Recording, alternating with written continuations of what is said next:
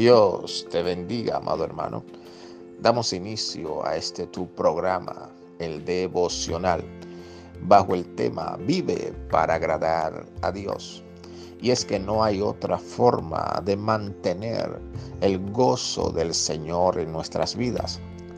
Cuando decidimos agradar a Dios, Muchas cosas se pueden levantar en contra de nosotros, pero debemos entender que aún en medio de la tormenta, el Señor ha prometido estar con nosotros como poderoso gigante. Él es el único que tiene la autoridad para decirle a la tormenta y al viento contrario, calla y enmudece, y éste obedecerle.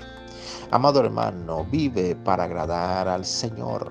Cuando vives para agradar a los hombres, nunca vas a llenar las expectativas de aquellos que te rodean.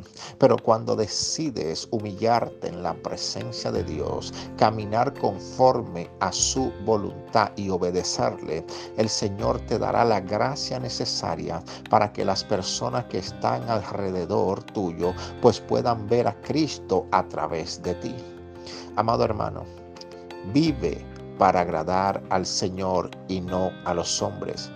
Hoy en día el mundo está corrompido y aún los hijos de Dios podemos absorber alguna cultura o alguna denominación o algo que es del mundo y no podemos nosotros como hijos de Dios manifestar el mundo a través de nuestras vidas, sino que debemos manifestar la gloria de Dios a través de nuestra conducta.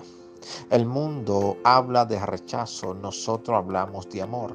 Así que no vivas para agradar a las personas, vive para agradar a Dios y Él te dará gracia delante de las personas. Permíteme orar por ti. Padre, en el nombre de Jesús, oro por cada vida que está allí conectada.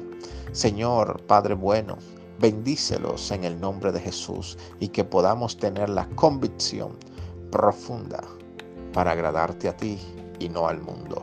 En el nombre de Jesús. Amén.